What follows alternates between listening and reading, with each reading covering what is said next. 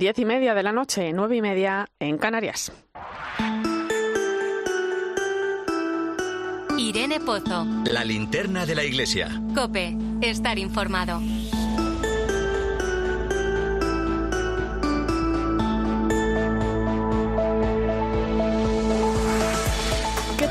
Buenas noches. Hoy la Iglesia mira especialmente a la vida consagrada, a los religiosos y religiosas de vida activa que tanto tienen que enseñar al mundo de hoy.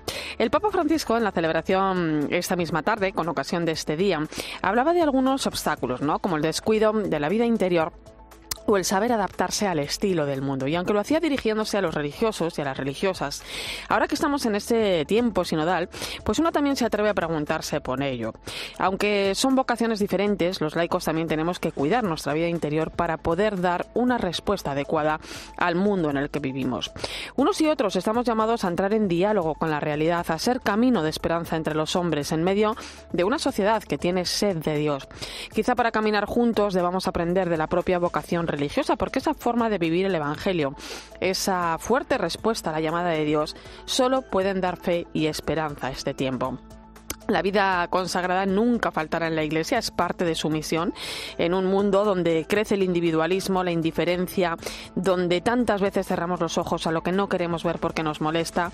La vida consagrada nos acerca al gran desafío de la fraternidad, al salir al encuentro del otro. Por eso también el consejo que nos daba el Papa a los periodistas la pasada semana, ese volver a las raíces para fortalecer la vocación en el ámbito de la comunicación, es también un buen consejo para la vida consagrada, porque la misión es común.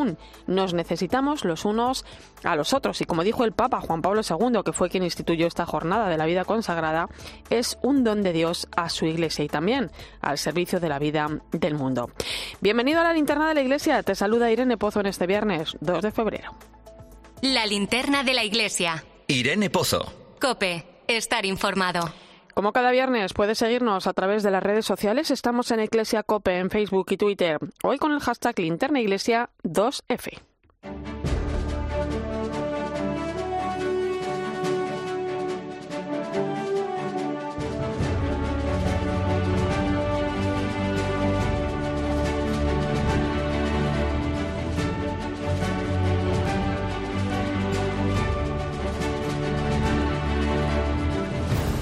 Repasamos a esta hora la actualidad que nos deja la semana en la que los obispos que conforman la comisión permanente se han reunido en la sede de la conferencia episcopal. Lo han hecho por última vez antes de que el próximo mes de marzo se reúnan en asamblea plenaria para renovar todos los cargos del episcopado, salvo el del secretario general. Uno de los temas más importantes que se han tratado estos días ha sido el del avance en los trabajos para la reparación de las víctimas de abusos sexuales. Nos cuenta más detalles José Melero. Buenas noches. Buenas noches. Sí, los obispos continúan analizando el plan de reparación integral a las víctimas de los abusos en el seno de la Iglesia, que está previsto se apruebe en la Asamblea Plenaria de marzo para, por un lado, evitar que vuelvan a producirse en el futuro y, por otro, para dar una respuesta adecuada y personalizada a cada uno de ellos. El secretario general de la Conferencia Episcopal Española, Francisco César García Magán, ha explicado que una vez aprobado el plan de reparación se harán efectivas las compensaciones económicas tras estudiarse caso a caso, aunque ha precisado que este plan de sanación va más allá del dinero. Reducir el tema de las víctimas solo a lo económico, también tiene que estar la dimensión económica, también. Pero reducirlo solo a lo económico me parece que es un poco, si me permiten ustedes la palabra y si quieren pónganla entre comillas, una mercantilización de las víctimas. Es mucho más. Además, el portavoz de los obispos ha informado de la aprobación de una comisión de arbitraje para estudiar aquellas denuncias presentadas en las oficinas de protección de menores que no tienen recorrido judicial ni por la vía civil, ni canónica, ni penal que estudien las distintas denuncias presentadas por las oficinas de protección al menor, pero que por diversos motivos pues no pueden tener un recorrido judicial, sea en ámbito civil o en ámbito canónico, porque o bien el victimario haya, haya fallecido, o bien haya, sobre todo en ámbito civil, una prescripción. La composición de esta comisión se determinará también en la próxima plenaria, aunque García Magán ya ha avanzado que entre ellos estarán reconocidos expertos del ámbito jurídico. Y en otro orden de asuntos, García Magán ha informado que la migración tendrá también protagonismo en la plenaria de marzo con la presentación del documento Comunidades acogedoras y misioneras, exhortación pastoral sobre la identidad y marco de la pastoral con migrantes, y ha recordado que la cuestión migratoria tiene que ser abordada poniendo el acento en la crisis humanitaria. En primer la humanitaria. En segundo lugar, pues hay esa, también todo el problema que pueda haber de fondo de, mafias o de tratar de personas que eh, nos hacen preguntarnos y plantearnos si no son también, pues, una, en su caso, una nueva, una nueva esclavitud, ¿no? También destacar que en la permanente la subcomisión para los seminarios ha presentado el informe sobre los criterios para actualizar la formación sacerdotal en los seminarios mayores, sobre el que van a trabajar un total de ocho rectores una vez que la plenaria fije un calendario sobre estos trabajos.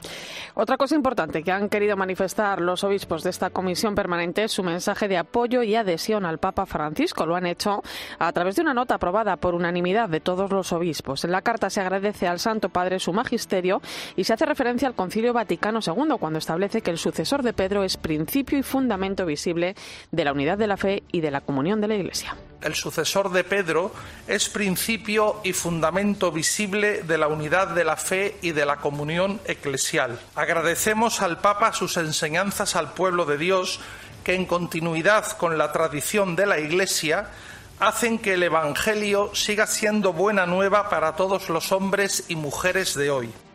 Y este próximo jueves 8 de febrero la Iglesia celebra la Jornada Mundial de Oración y Reflexión contra la Trata de Personas. Lo hace con el lema Caminando por la Dignidad. Precisamente cada 8 de febrero es el día de Santa Josefina Baquita, una mujer sudanesa que durante muchos años de su vida sufrió la esclavitud. Esta jornada tiene por objetivo visibilizar una realidad que sigue siendo una de las lacras de nuestro mundo. El obispo de Vitoria, Juan Carlos Elizalde, es el responsable del Departamento contra la Trata de Personas de la Conferencia Episcopal la esperanza en el corazón de estas mujeres, de estos niños, de estos jóvenes, la esperanza en el corazón de la humanidad, la esperanza en todos los hombres y mujeres de buena voluntad. Seguimos alimentando la esperanza para que una red del bien pueda seguir luchando contra estas redes del mal para esta jornada proponen cuatro objetivos concretos, descubrir, reconocer, tener esperanza y caminar junto a estas personas. La directora del Departamento de Trata de Personas en la conferencia episcopal es María Francisca Sánchez Vara. Ella nos cuenta que para ayudar a estas personas hay que caminar con ellas para favorecer su dignidad. Es la esclavitud del siglo XXI y en palabras del Papa Francisco, una llaga, una herida en el cuerpo de la humanidad en la carne de Cristo. Escuchar, soñar y actuar rezar juntos como hermanos y hermanas de todas las edades, culturas, orígenes, confesiones, Dentro de los actos que prepara la Iglesia en torno a este día podemos participar en el Círculo de Silencio Online previsto para este próximo miércoles 7 de febrero a las 7 de la tarde. También en la Vigilia de Oración que este año será el viernes 9 de febrero a las 8 y media de la tarde en la Catedral de Alcalá de Henares. Ambas podrán seguirse a través del canal de YouTube del Departamento para la Trata de Personas de la Conferencia Episcopal.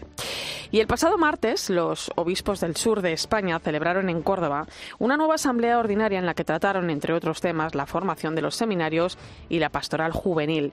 Nos lo cuenta la delegada de Medios de Comunicación de Córdoba, Natividad Gavira. Buenas noches. Buenas noches. Los seminarios mayores han centrado parte de esta reunión tras el encuentro mantenido en Roma con el Papa a finales del año pasado. Los obispos han dialogado sobre aspectos relativos a la formación de los seminaristas en todas sus etapas y en sus dimensiones humana, espiritual, intelectual o pastoral. Además, se ha detenido en la actualización del proceso formativo de los candidatos al sacerdocio, al tiempo que sobre la juventud se ha subrayado a través del obispo de Guadix y delegado de la Asamblea para la Pastoral Juvenil, don Francisco Orozco, la necesidad de dar continuidad a todo lo vivido en la Jornada Mundial de la Juventud celebrada el pasado verano en Lisboa. Los obispos han valorado muy positivamente la participación de los jóvenes andaluces.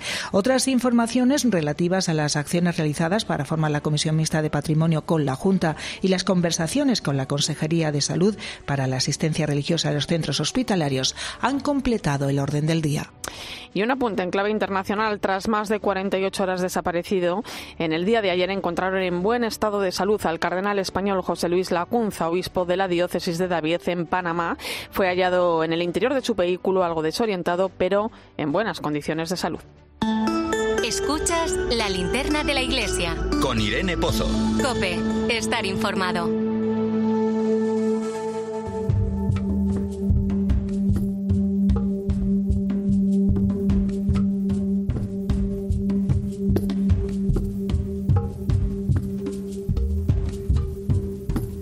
Nigeria es eh, uno de los países más peligrosos del mundo para vivir la fe cristiana. Como recordarás, durante la Navidad en el estado de Plateau fueron asesinados más de 170 cristianos. Sin embargo, siempre hay lugares esperanzadores en los que se confía que el cambio todavía es posible. Uno de ellos es el Kuka Center, fundado por el obispo de Sokoto, Monseñor Matthew Hassan Kuka, eh, quien en 2008 tuvo la idea de poner en marcha este laboratorio de ideas y que eh, ha sido galardonado con el premio Mundo Negro a la fraternidad. La idea detrás del centro era ayudar a impulsar la influencia de la Iglesia Católica en la vida pública. Mi idea era ver cómo podríamos introducir una dimensión moral a los problemas que presenta la política en Nigeria y ese fue el principal motivo por el que se creó este centro. Para conocer más sobre la labor de este centro y sobre el galardonado, nuestra compañera Ana Torres ha estado charlando con él, con el propio responsable de la organización y también con el director de la revista Mundo Negro, Enrique Bayo. Muy buenas noches, Ana. Cuéntanos más sobre lo que has descubierto de este centro y sobre la labor en un país como Nigeria. Muy buenas noches, Irene. Pues mira, la organización desarrolla algunos de sus programas con ayuda de la Unión Europea y se centra, entre otras cosas, en apoyar procesos electorales pacíficos e inclusivos en un contexto de violencia. Además, el Cuca Center también desarrolla programas educativos de diálogo interreligioso. Monseñor Cuca nos ha contado un poco sobre el equipo de trabajo en el centro. La mayoría de ellos tienen entre 25 y 27 años. Estamos preparando a una generación que está empezando a apreciar el poder de alzar la voz, porque el futuro pertenece a la gente joven y les estamos dando la oportunidad de participar en la vida política y en los ámbitos que más les interesan. Para seguir conociendo un poco más cuáles son los proyectos que abarca este centro, Irene, también hemos tenido la oportunidad de hablar con su director ejecutivo, el sacerdote Atabarquindo, quien nos ha explicado que el centro actúa ya en más de 25 estados de Nigeria. Eh, tiene cuatro áreas claves de actuación. La primera es desarrollar la labor de buen gobierno. Vamos a escuchar las demás. El segundo área sobre la que desarrollamos los programas es el llamado desarrollo de líderes, en el que entrenamos a los jóvenes para que se preparen de cara al futuro y también a las mujeres que son víctimas de conflictos. Tal vez han quedado viudas, sus hijos han quedado huérfanos de padre y también los ayudamos para que puedan tener esa recuperación económica que necesitan. Además, Irene, los conflictos religiosos en Nigeria entre cristianos y musulmanes son cada vez más frecuentes y también los conflictos territoriales entre ganaderos y agricultores de la zona. El tercer área es el diálogo interreligioso. Por lo tanto, reunimos a gente para discutir cuestiones de fe. A través de estas discusiones también adquirimos habilidades y es ahí cuando, dejando a un lado las diferencias, se pueden conseguir cosas. Así se convierten en amigos y se unen más. Y el último área que abarcan es el de la preservación de la memoria de las víctimas de los conflictos. Desde el Cuca Center están convencidos de que el diálogo lleva a la voluntad política de hacer las cosas siempre mejor. Eh, bueno, yo me, es una labor importantísima, Ana, sin duda, sobre todo en un país como, como Nigeria, ¿no? con, con los continentes, con, con los desafíos que, que presenta también el, eh, este país y, y, un continente ¿no? como, como es África. Eh, oye, además de contar con nuestros dos invitados de honor, eh, hemos tenido aquí en COPE, nos ha podido visitar junto a ellos el director de la revista Mundo Negro, Enrique Bayo. Así es, sí, sí, Enrique Bayo ha estado también con nosotros y mm, en este encuentro de África, que es el número 36, se entregará este premio. La pregunta que han lanzado es muy clara. ¿Qué democracia para África? Pues también le hemos preguntado esto mismo a él. Ver un poco, pues, cómo se puede integrar el proceso democrático en realidades culturales que son diferentes a las nuestras y que tiene que tener sus características propias. Y eso es lo que nosotros intentamos hacer, salir de nuestra mentalidad un poco occidental para estar más a la escucha de los propios africanos. Y dentro de esta situación que presenta el continente africano, Ana, ¿cuál es el papel que desarrolla la Iglesia? Pues esto mismo también nos lo ha respondido Enrique Bayo. Lo escuchamos. Ese papel de diálogo, de ser positivo, de comunicarse, de encontrar caminos para trabajar desde la base, como dice Monseñor Cuca, ¿no? Con las personas, crear una conciencia, pues, de que estamos juntos, de que tenemos que construir sociedades juntos. Es, esa gran estructura que es la Iglesia tiene que estar no en la confrontación, sino en la colaboración para construir sociedades fraternas y más justas. Ya lo has escuchado, Irene, colaborar para construir entre todos sociedades fraternas y, más justas. Y un gran ejemplo, ¿eh? el que encontramos en, Monseñor Cuca. Mañana sábado tendrá lugar esa entrega del Premio Mundo Negro a la Fraternidad, muy merecido. Será aquí en Madrid, en, el encuentro África que eh, bueno, cada año organizan los misioneros combonianos. Muchísimas gracias por esta historia, Ana. Muchas gracias a ti, Irene. Buenas noches. Escuchas la linterna de la iglesia. Con Irene Pozo. Cope, estar informado.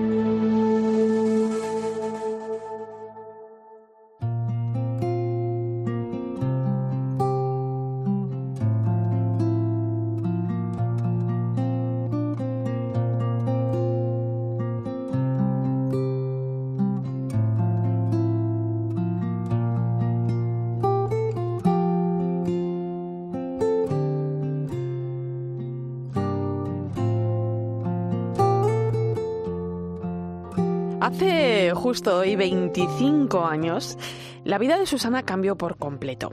Esta madrileña estudió Derecho, trabajaba como asesora en una compañía de seguros, llevaba una vida normal. Salía con sus amigas, le encantaba jugar al mus, también ir al cine, iba los domingos a misa, a su parroquia, pero ella misma eh, dice, ¿no? Más bien por el aperitivo que se tomaba después, porque para ella eh, ir a la iglesia no simplemente formaba parte de, de su rutina.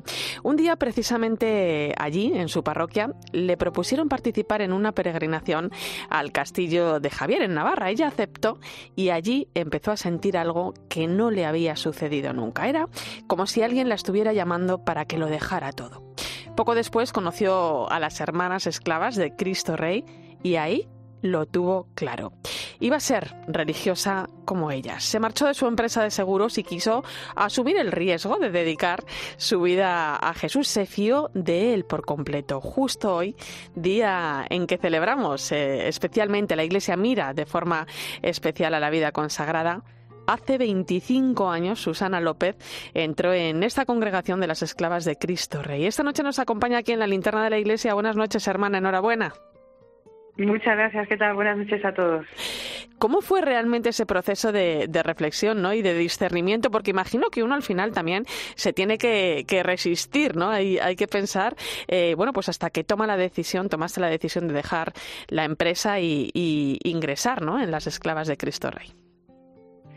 Pues sí, mira, sobre todo, eh, es verdad que desde el primer momento en el que, bueno, pues sientes, sí, como una alegría especial, ahí hay algo que no, no había sentido yo antes, eh, la mayor disputa fue que no hablé de nada de esto con nadie, ¿no? Y entonces quizá muchas veces, eh, y yo lo he pensado después, ¿no?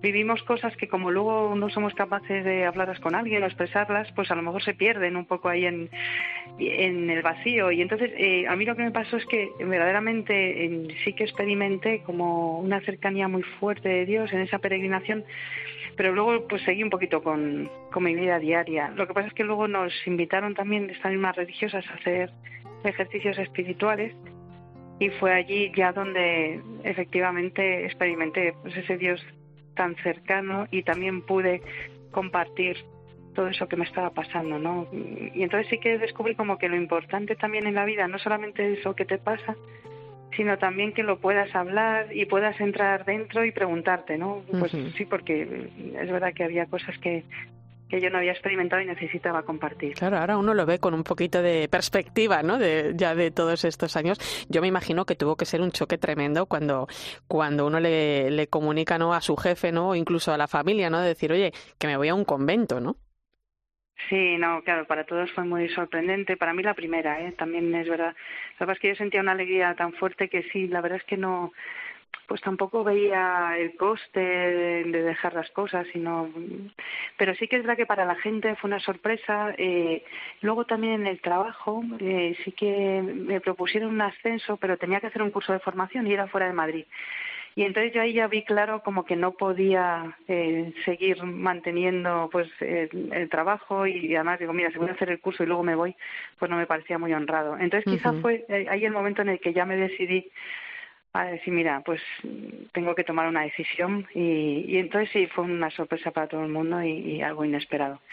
Y también sí, a la gente le costó. Lo que pasa es que es verdad que hasta que no estuve segura, yo tampoco lo había comunicado a nadie de mi entorno. Por eso quizá también la sorpresa fue mayor. Susana, eh, ¿en todo este tiempo alguna vez te has preguntado qué hubiera sido de tu vida si hubieras seguido, eh, bueno, pues como estabas, ¿no? Eh, en tu trabajo, con tu familia. Sí, muchas veces. Bueno, y es verdad que a veces eh, te planteas, y no, y, y si te tomas la vida en serio, te tienes que preguntar muchas cosas, ¿no? Pero en cualquier vocación, quiero decir, pues en vocación matrimonial o cualquier otra eh, tarea o misión que tengas en la vida, te tienes que entregar de verdad. Entonces, cuando pues te planteas cómo quiero vivir, muchas veces pues dices, mira, si yo no voy a vivir esto a fondo, no me voy a entregar, pues no puedo eh, aceptar, ¿no? También vivir así. Entonces, bueno, y crisis y preguntas muchas, ¿no? Yo siempre he estado mucho en búsqueda y preguntándome también cómo podía entregarme más, o sea, porque no, es verdad que al final es una cuestión Uno nunca se conforma, ¿no? Exactamente, exactamente. y además que Dios no te deja, no te deja estancarte, ¿eh? ni, quedarte ahí un poco en el rellano de la escalera, ¿no? Mira, tienes que seguir caminando, y eso es lo bonito, ¿no? Y que cada uno se dé cuenta también de, de su situación espiritual, cómo estoy y cómo puedo también eso, levantarme y seguir caminando, que eso es lo que hacía Jesús con la gente, ¿no? Mira, esto de, de quedarnos parados. Eh, Susana, ¿por qué las esclavas de, Cristo Rey ¿no? y no eh, otra congregación? ¿Qué encontraste allí? Porque es una congregación que se dedica principalmente al acompañamiento espiritual, ¿no? Eso es, sí. Es lo que te decía antes, esa ayuda espiritual que todos necesitamos, ¿no? Como descubrir también, bueno, quizá esa peregrinación a Javier, que era más externa, yo me di cuenta que había una peregrinación mucho más fundamental que era hacia adentro, ¿no? Descubrir quién era yo, qué es lo que también quería en la vida, ¿no? Cómo Dios se iba manifestando. Y yo creo que ahí el acompañamiento y el discernimiento son claves para vivir mejor, ¿no? Pero sí, para todas las personas. Quiero decir que, que el hecho de, de querer conocerse, escuchar la palabra. Y entonces ayuda espiritual me parecía que era lo mejor que, que podía hacer en esta vida, ¿no? Con mm. otros. Claro, estamos en un mundo que, que a veces va demasiado rápido, ¿no? Imagino que, que eh, habrás podido comprobar, ¿no? Como eh, cuando ese acompañamiento, esa ayuda espiritual, ¿no? Que, porque el, el mundo tiene sed de Dios, ¿no? Yo siempre lo digo, ¿no? Pero cuando se produce eso, le cambia la vida a uno. Sí, no, y es verdad que también, o aquí en la Casa de Espiritualidad, donde estamos, pues proponemos también mucho ejercicios y experiencias de silencio. Entonces, claro, la gente al principio viene un poco asustada, pero luego se marchan renovados, porque el silencio también es muy sanante y el hecho de pararse y decir, mira, tú no estás en esta vida solo para sobrevivir, ¿no? Sino para plantearte qué es lo que quieres hacer con tu vida, has recibido dones, talentos, Dios te llama, te ha dado posibilidades de hacer tanto bien, ¿no? Y no te lo guardes. Entonces la posibilidad también de que la gente pare un tiempo y, pueda preguntarse y escuchar, pues ahora es que es muy bonito y, de verdad que yo creo que es algo fundamental que necesitamos cada vez más. A veces hablamos de, crisis de vocaciones, ¿no? Aunque es cierto que hay que valorar eh, la calidad, ¿no? Antes que la cantidad, ¿no? ¿Tiene sentido hoy la vida religiosa, Susana?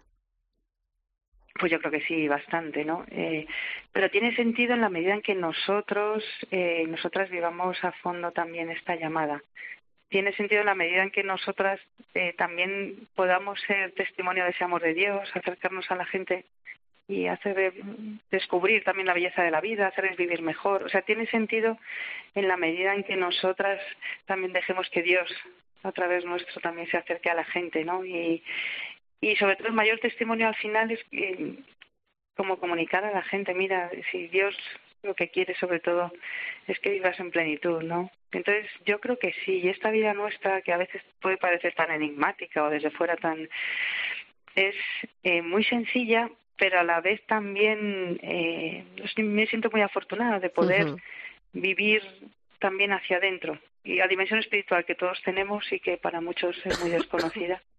es lo que tratamos también de, de hacerles descubrir. Entonces sí, yo creo que la vida consagrada recuerda, o por lo menos mm, tendríamos que recordar que, que la vida no solamente es sobrevivir o vivir de cualquier manera, sino apostar por todo, con una plenitud grande. ¿Qué le quiere decir hoy la vida consagrada al mundo, Susana? Pues quizá que, que tiene sentido la vida y que, y que no se desanime. A veces cuando yo creo que mucha gente ahora desanimada, cuando ve tanta violencia, eh, sí, tanta gente que rompe compromisos, que no es honesta, eh, es como dar eh, una nota de esperanza también, ¿no? Estamos en las manos de Dios, el futuro está en sus manos eh, y sí tratar como también de elevar un poco la mirada y ver que, que sí, que todos somos capaces de bondad, de belleza y de verdad, y que cuando uno se toma en serio la vida y quiere mejorar este mundo y la vida de, los otros, pues es una tarea preciosa y merece la pena. Ayudar a recorrer ese camino de esperanza.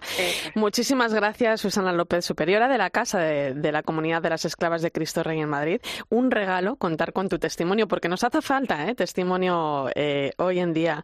Eh, y además en este día en el que la Iglesia mira especialmente la vida consagrada. Todo un tesoro que hay que cuidar. Un fuerte abrazo. Muchas gracias por todo y un saludo para todos. Irene Pozo. La linterna de la iglesia. Cope, estar informado.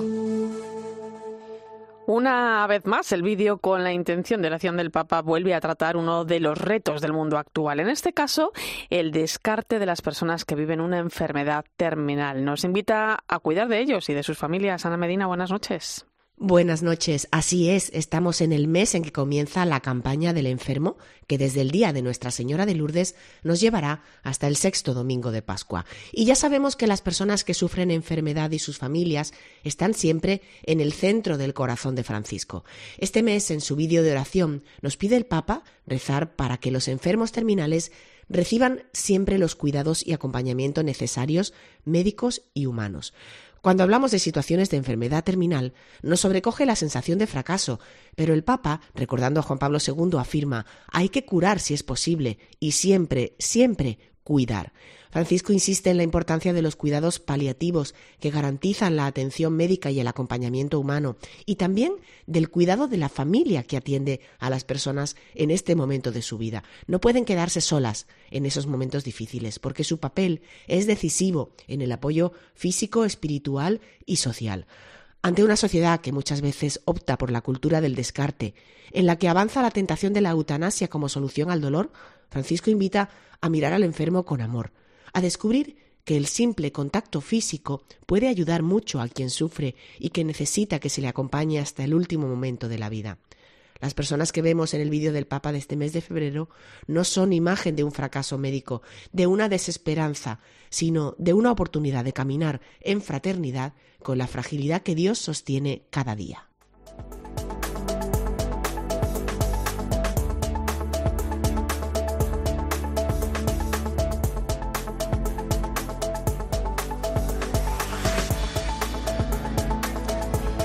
En unos minutos llegamos a las 11, las 10 en Canarias. Nos acercamos al Vaticano para conocer lo que ha dicho el Papa Francisco esta misma tarde a los religiosos y a las religiosas en este Día de la Vida Consagrada. También los detalles del encuentro que el Papa va a mantener este sábado con el Cardenal Arzobispo de Madrid, don José Cobo, que se encuentra ya en Roma, acompañado de los seminaristas madrileños. Será enseguida. Antes recuerda que estamos en Iglesia Cope en Facebook y Twitter, hoy con el hashtag Linterna Iglesia 2F. Irene Pozo en Twitter en arroba eclesiacope, en nuestro muro de Facebook, eclesiacope y en cope.es.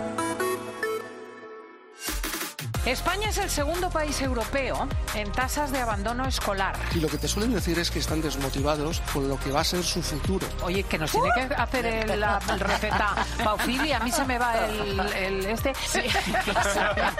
Sí. sí, hoy os voy a enseñar a hacer fiambre de pavo asado, que es muy fácil porque En COPE de 10 de la mañana a 2 de la tarde, los sábados y domingos, el mejor entretenimiento lo encuentras en fin de semana con Cristina López Slichting. Si entras en cope.es tienes la radio en directo, contenidos exclusivos y todos los programas de Cope para escucharlos cuando quieras. El tobillo de Budimir después del penalti no pitado a Osasuna. No, no, no tobillo... vuelta. Nosotros podemos ser árbitros, bomberos, periodistas o médicos, pero tenemos ojos y lengua para opinar. Entra ya en cope.es.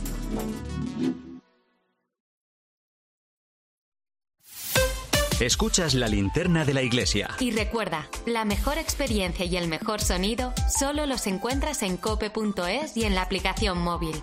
Descárgatela. Vamos, un poco más. Ya casi estamos conseguido. Tras la cuesta de enero, llega un febrero de oportunidades con los 10 días Nissan. Ven a tu concesionario Nissan del 2 al 13 de febrero y aprovecha las mejores ofertas para estrenar un Nissan con entrega inmediata. ¡Corre, que se acaban! Por la mañana en la radio. La última hora y el rigor de Carlos Herrera. Que las comunidades infrafinanciadas se pongan de acuerdo para reclamar conjuntamente una reparación económica, pues hombre, tampoco es para que se extrañe nadie, ¿no? Embargo, De lunes a viernes desde las 6 de la mañana, todo pasa en Herrera en Cope.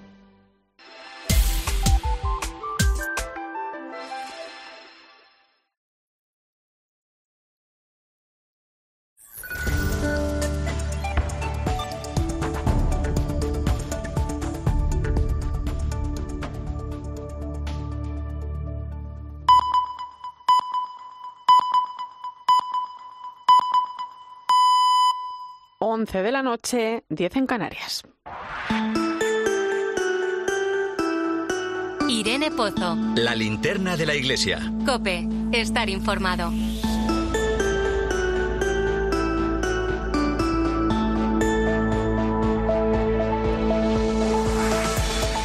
A esta hora saludamos a los oyentes de Tiempo de Juego que se incorporan a la linterna de la Iglesia, donde en este momento vamos a poner el foco en el Vaticano con nuestra corresponsal Eva Fernández. Muy buenas noches. Muy buenas noches, Irene. El Papa Francisco Eva, en su celebración esta misma tarde, con motivo de la fiesta de la presentación del Señor, eh, hablaba a los religiosos ¿no? y, a, y a las religiosas de vida activa, ¿no? unas palabras en torno a la vida consagrada, ¿no? a la que la Iglesia mira hoy con especial cariño. ¿no? Sí, eh, y ha sido una homilia llena de optimismo y de esperanza, ¿no? Dirigida a los consagrados, pero extensible a cada uno de nosotros, especialmente para aquellos momentos en los que no resulta tan fácil tirar con fuerza de, de la vocación para la que estamos llamados cada uno. Nos explicaba el Papa que nos hace bien mirar a los ancianos simeoniana eh, de una edad avanzada, pero, pero con gran juventud de corazón, que no se rindieron nunca al derrotismo, no jubilaron la esperanza. ¿no? Eh, decía el Papa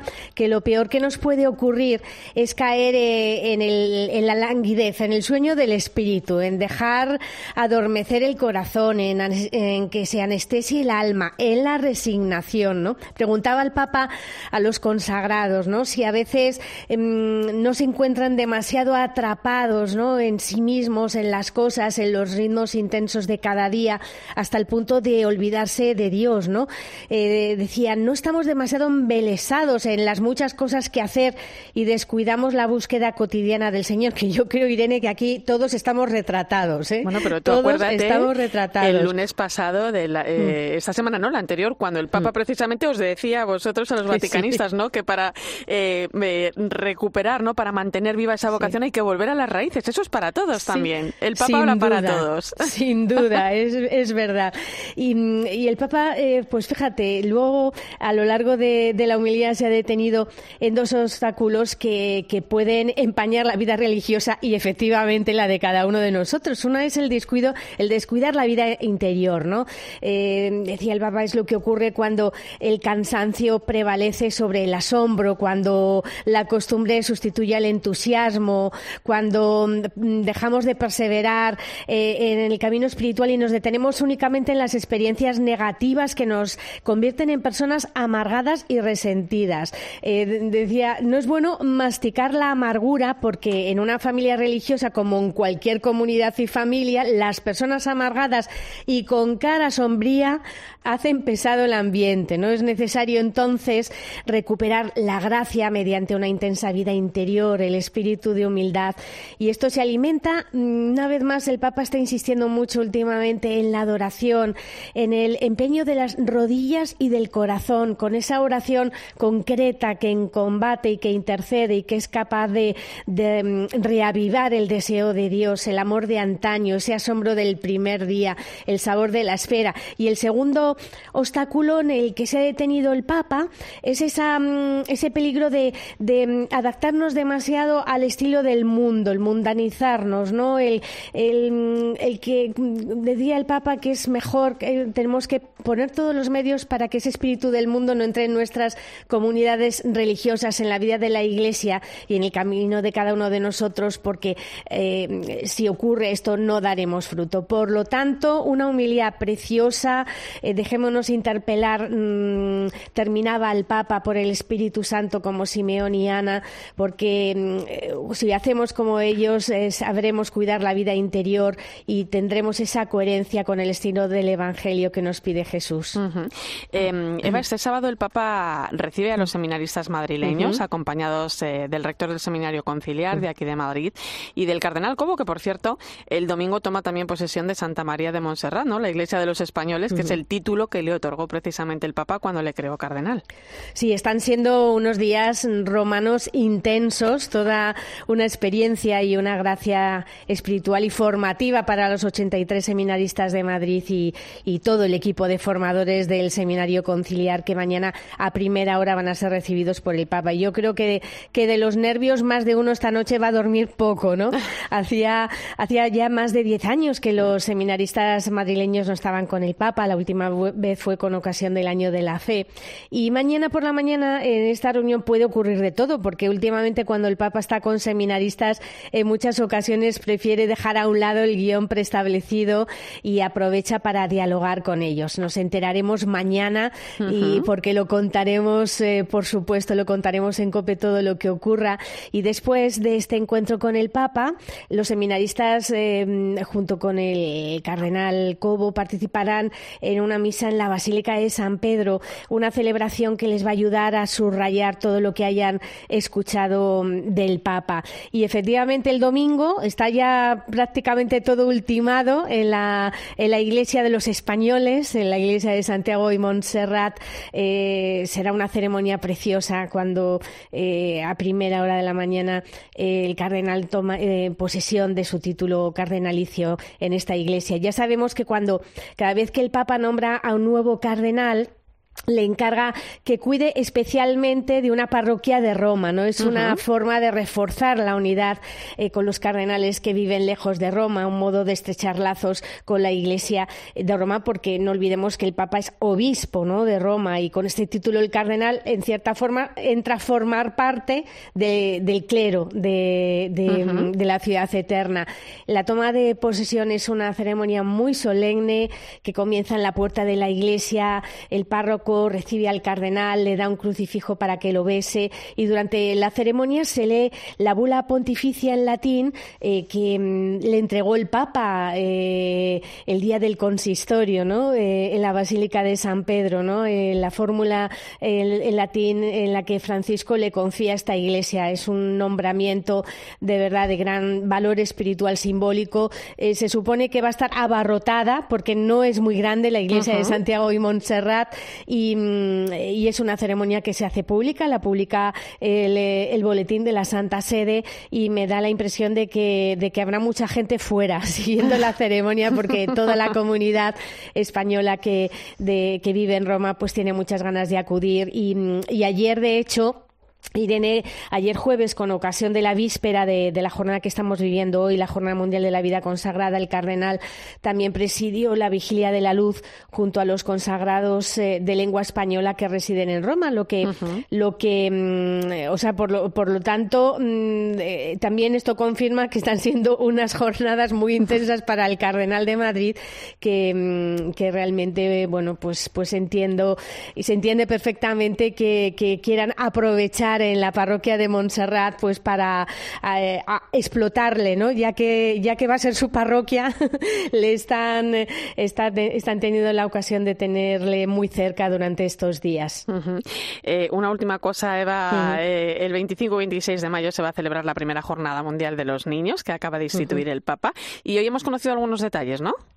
Sí, em, de momento son pocos detalles porque lo tienen todavía, mm, eh, están en los inicios de la organización, ¿no? Pero, pero bueno, va a ser una, una, una, fiesta preciosa porque van a llegar pequeños de, los, de países de todo el mundo, un anticipo de lo que viviremos durante el jubileo. Lo que sí sabemos es que mm, de forma especial se va a intentar que llegue un número considerable de pequeños que se desplacen desde zonas de guerra, vendrán de Siria, de Afganistán, de Sudán del sur de Palestina, de Ucrania, serán jornadas de catequesis y de fiesta. Y para los que quieran ir apuntándose, que ya sabemos que va a venir un buen grupo de España, porque varios colegios y parroquias se están poniendo en contacto con el Vaticano y con los organizadores. Los eh, principales encuentros serán el sábado 25 de mayo a primera hora de la tarde y el domingo por la mañana una misa con el Santo Padre.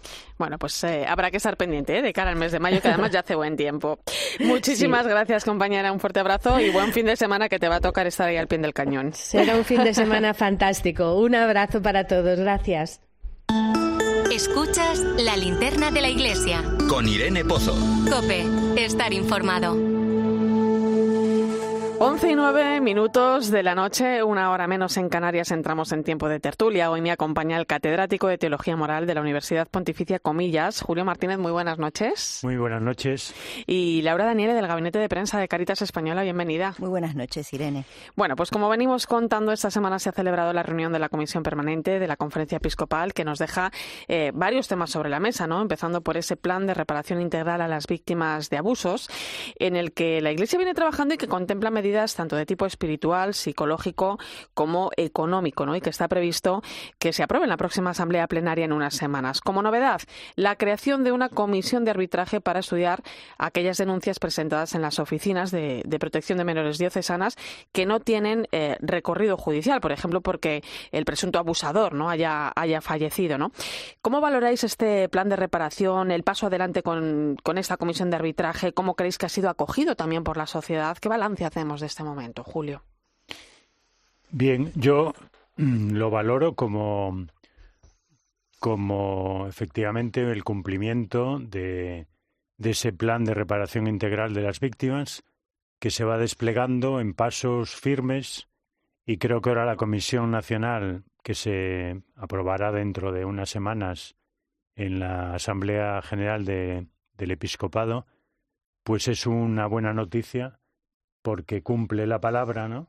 Eh, hacer lo que decimos que vamos a hacer, eh, además en plazos, y no pararnos ante un tema que efectivamente la Iglesia tiene que afrontar eh, con firmeza, con decisión, y yo creo que los obispos es lo que están haciendo, ¿no? A mí me transmiten esto y no así sucede en otras áreas de la sociedad española, desgraciadamente, ¿no? Entonces, eh, pues yo he estado muy atento ayer a la presentación que hizo el, el, el, Monseñor César Magán, eh, secretario de la Conferencia Episcopal y portavoz, y efectivamente lo vivo así, ¿no? Y yo creo que todos los esfuerzos ¿no? que pueda hacer la Iglesia para reparar a las víctimas siempre es bienvenido. También debemos ser conscientes que bueno que todo lo que hagamos nunca será suficiente porque el daño ¿no? y el dolor que viven las personas, las víctimas, eh, es muy grande y que, bueno, pero que aunque sepamos que, que, todos los esfuerzos nunca serán suficientes, no tenemos que caer en el desánimo. Creo que el camino es un camino que tenemos que hacer entre todos. Todos tenemos que hacernos responsables de lo que ha pasado y todos tenemos que ayudar en este camino de la reparación, ¿no? Tenemos que poner todos los medios que tengamos a nuestro alcance para hacernos cargo, para seguir pidiendo perdón y para intentar reparar las heridas. Em, ¿Cómo creéis que ha sido acogido ¿no? este plan de reparación eh, a las víctimas en, la sociedad? Ahora desde que se anunció, ¿no? que ya han pasado unos días. Yo, yo, a diferencia de otras ocasiones en que he visto como algo más de turbulencia, por así decirlo, esta vez eh, no, no lo he percibido, ¿no? Y en ese sentido, tampoco yo es que tenga una información muy completa ni, eh, pero, pero es lo que, lo que me he sentido es que se ha recibido bien, ¿no? Y luego cuando se, se ponen sobre la mesa eh, precisamente víctimas que, que van a quedar, pueden quedar fuera porque prescriban los plazos, porque el victimario esté muerto, etcétera, por una serie de factores. atender ese vacío, ¿no? Que claro, quizás se, se quiere, se quiere precisamente llegar a aquellos que de otra manera pues quedarían fuera. Y también me parece que, que es bien recibido lo de la pluralidad de procedencias y de perspectivas, ¿no? Que se, se, hace una comisión plural donde tiene que haber distintas visiones, distintas voces, Yo creo que esas dos cosas son muy bien percibidas. Son clave. Oye, importante ha sido también el mensaje de apoyo y adhesión al, Papa Francisco que han manifestado los obispos esta semana. Claro, a veces, ¿no? Sobre todo lo vivimos eh, en el día a día, ¿no? De las redes sociales, ¿no? Que es lo más inmediato, ¿no? Parece que hay eh, como cierta resistencia, ¿no? Muchas veces al Papa, ¿no? Le preguntaban los periodistas al secretario general de la Conferencia Episcopal si detrás de esa nota, ¿no? Estaban las reacciones a la declaración fiducia eh, súplicas, ¿no? Sobre la posible bendición a parejas irregulares, bueno, porque ha sido el último revuelo, ¿no? Que también hemos podido eh, ver y leer, ¿no? Al final lo que quieren los obispos es agradecer, por supuesto, al Papa su magisterio como pastor de la Iglesia Universal y recordar eh, eh, su profunda comunión eclesial y adhesión como sucesor de Pedro, ¿no? Ya lo señalaba el Concilio Vaticano II. Sí, yo comprendo, por ejemplo, que, que desde el punto de vista mediático, pues la gente diga, pues y que hagan una concreción en la fiducia súplicas, ¿no? Pero es que yo creo que la, la declaración ha sido mucho más eficaz, porque no se fija solo en esto. Mañana sale otra cosa y ¿qué pasa? Que tienen que volver a hacer la declaración. Es decir, la declaración es una declaración, diríamos, formal, impecable, contundente y del magisterio del Papa, pero ya no por la, enseñanza concreta, sino por lo que es el Papa en la Iglesia, ¿no? Porque no nos entendemos eh, si no es con Pedro y bajo Pedro.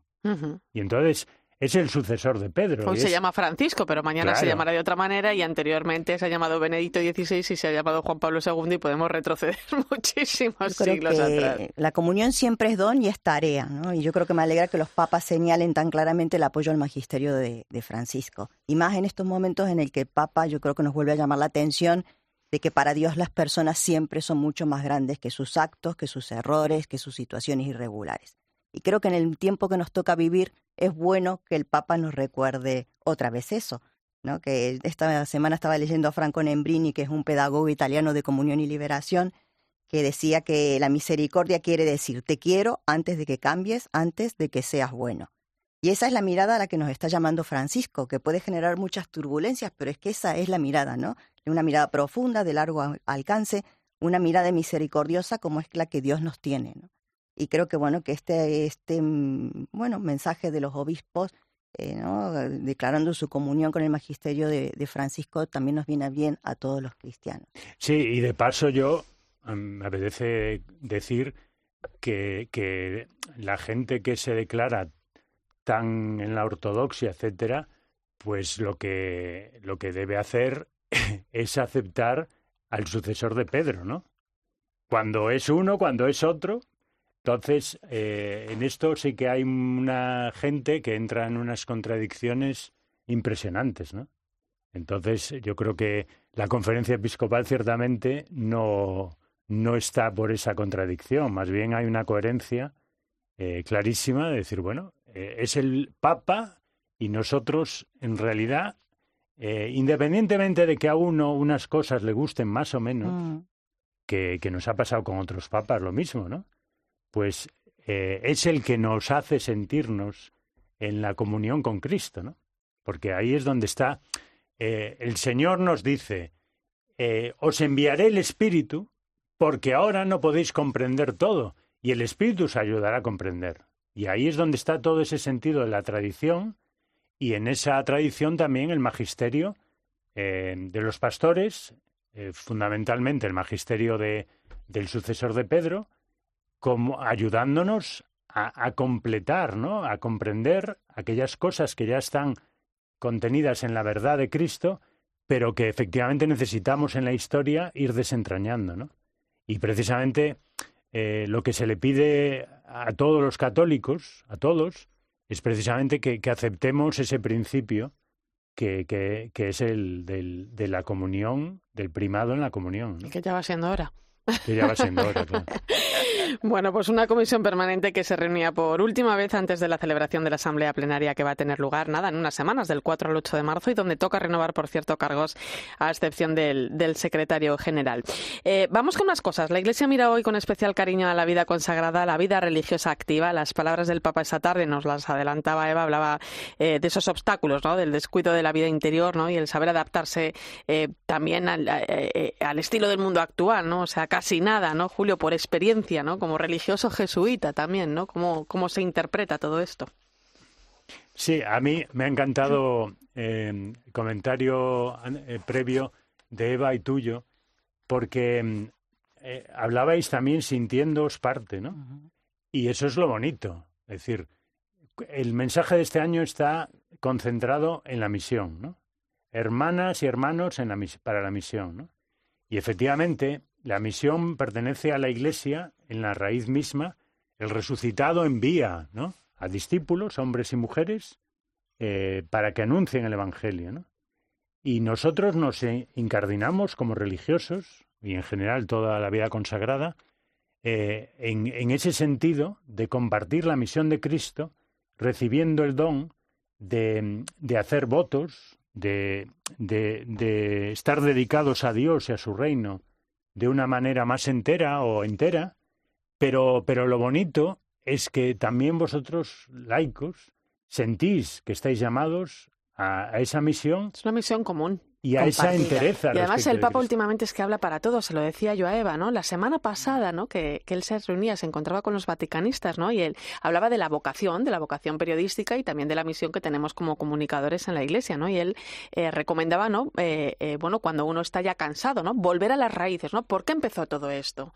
¿No? Pues es, es también, eso se puede también llevar, es un consejo precioso para llevar a cualquier eh, persona y en cualquier circunstancia de la vida, ¿no? El volver a las raíces, también a la vocación religiosa ¿no? Porque al final somos humanos, ¿no? Y todo el mundo también se puede cansar, ¿no? Y, y, recordar, ¿no? El por qué, ¿no? Porque yo eh, en aquel momento, ¿no? Decidí eh, formar parte, dar mi sí, ¿no? Tan, tan con mayúsculas, ¿no? A, a en este camino, ¿no? Eh, eh, religioso. ¿Tú te acuerdas cómo empezó todo, Julio? Sí, me acuerdo, mm, muy joven. Yo entré en el noviciado a los 18 años. Al terminar COU iba, iba a estudiar medicina pero bueno, pues se cruzó en, el, en mi camino pues la llamada y efectivamente, bueno, pues e, era muy tierno, por así decirlo. Eh, conocía muy pocas cosas de lo que podía ser la vida, que, pero allí me fui al noviciado de la Compañía de Jesús en Valladolid, ¿no? Y, y sin, bueno, en, estaba en una comunidad eh, llevada por jesuitas en el colegio de Vigo, el apóstol Santiago, ¿no? En el que yo estudié 13 años. Y fue una cosa, diríamos, para mí como muy natural, ¿no? Otra cosa es el entorno, que, que no lo esperaba o que no lo viva con, con tal... Pero bueno, y ahí me encontré pues a unos compañeros que yo creo que también el mensaje de este año incide un poco en ese sentido, que es no tanto que uno es signo de presencia de Dios, sino que somos, ¿no? Como también como comunidad, como, como grupo de, de compañeros, ¿no? que hemos sido llamados por Cristo y no, no, no nos hemos ido llamando unos a otros, sino que es el Señor el que nos ha llamado y nos ha reunido. ¿no? Y ahí tenemos que, que tratar de responder con lo mejor de nuestra energía, ¿no? Y como bien decía, siempre volviendo al encuentro con el Señor, porque sin eso no hay presencia que valga, ¿no? Qué bonito mirar con tanta perspectiva, ¿no? Ahora, ahora las cosas.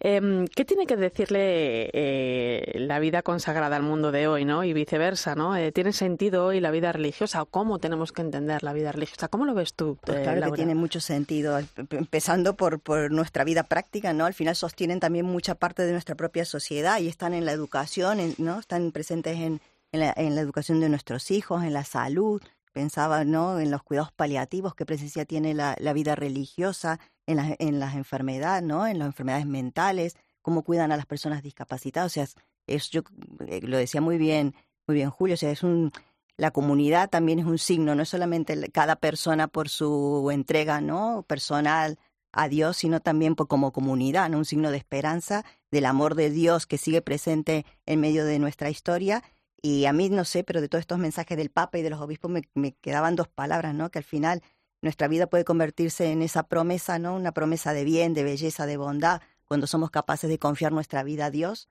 y luego esa capacidad de saber esperar a Dios, ¿no? De, de tener esa paciencia y, y, ese cuidado, ¿no? Para no volvernos unas personas amargadas y, y saber recibir a Dios en nuestra vida no sé, esas dos palabras que mm, a lo mejor no, cultivar no forman la esperanza parte, y claro, cultivar también la que no forman parte ¿eh? de, la, de la vida cotidiana, ¿no? Del mundo en el que vivimos hoy, ¿no? Promesa, espera, no son muy de nuestro día a día y sin embargo yo creo que vale la pena. No, es que a veces Más hay... bien son muy contraculturales Sí, hoy. ¿no? volver a rescatar eso es bonito. Es que a veces hay que pararse, ¿eh? como dice el Papa en el mensaje para la cuaresma Sí. de este año, ¿no? que nos invita precisamente ¿no? a, a, a parar, ¿no? a parar y a, a dar sentido, ¿no? Em, em, que bueno, que es algo que se puede aplicar ¿no? a, a- a cualquier cosa, no solamente a los religiosos, ¿no? El, mensaje Sí, de es la cuaresma curioso va porque para eso que todos, ¿eh? dices, eh, Irene, cuando el Papa dice nos, nos invita a actuar, y entonces cuando dice, bueno, actuar es a la acción, Mm. al activismo, no, no, dice actuar es desacelerarse y detenerse. Claro. Y detenerse en do- doble en la oración y en el hermano caído. Y, y habla del samaritano. ¿no? Es decir, esa, esa, esas dos paradas, ¿no? que es la parada de la oración y la parada de, de lo que es la compasión. ¿no? Para que desde, desde esa salida al otro que me necesita, pues también eh, la oración, que es el amor de Dios y el amor al prójimo, como una unidad. ¿no? Entonces, ahí hay una llamada que, que es precioso esto de llamada a actuar y a continuación dice... Desacelerar. Pero Desacelerar la primera actuación es detenerse, ¿no? Sí, es curioso. Fijaros qué día tan bonito. eh, el miércoles de ceniza es el 14 de febrero, Sí, ¿eh? sí, muy- el día del amor. Así es San Valentín. De. San Valentín Es San- coincide este año, sí. Es San Valentín. Pero también es Cirilo y Metodio, que son patronos de Europa. Entonces, San Valentín tiene mucha, mucha competencia ese día. Eh, ¿Alguna cosa concreta para terminar? Venga, que nos ayude a prepararnos mejor eh, de cara a vivir pues, eh, con sentido, ¿no? Para que nos ayude a desacelerar, ¿no? Eh, eh, de cara a esta cuaresma, que nada, que es que va a arrancar en unos días, el 14 de febrero. Sea, hay una frase muy bonita del mensaje del Papa que dice que dice que se vea nos- en nosotros como cristianos la alegría en los rostros. Dice que se libere ese amor que hace nueva todas las cosas, empezando por las más pequeñas y cercanas.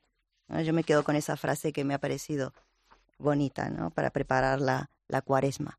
Sí, y, y yo me quedo con el final de, del, del, del mensaje cuando habla también que es un tiempo de decisiones comunitarias, eh, de pequeñas Mm. y grandes decisiones comunitarias capaces de cambiar la cotidianidad de las personas y la vida de un barrio. Es decir, los hábitos de compra, el cuidado de la creación, la inclusión de los invisibles o los despreciados. Invita, ¿no? A sentirnos también comunidad, ¿no?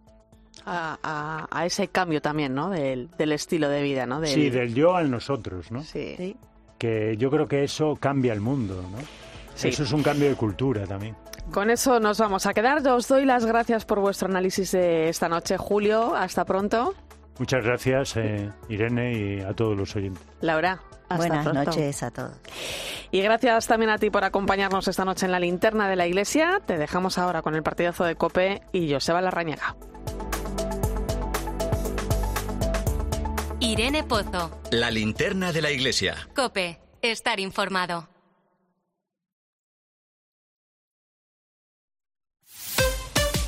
Escuchas Cope. Y recuerda, la mejor experiencia y el mejor sonido solo los encuentras en cope.es y en la aplicación móvil. Descárgatela.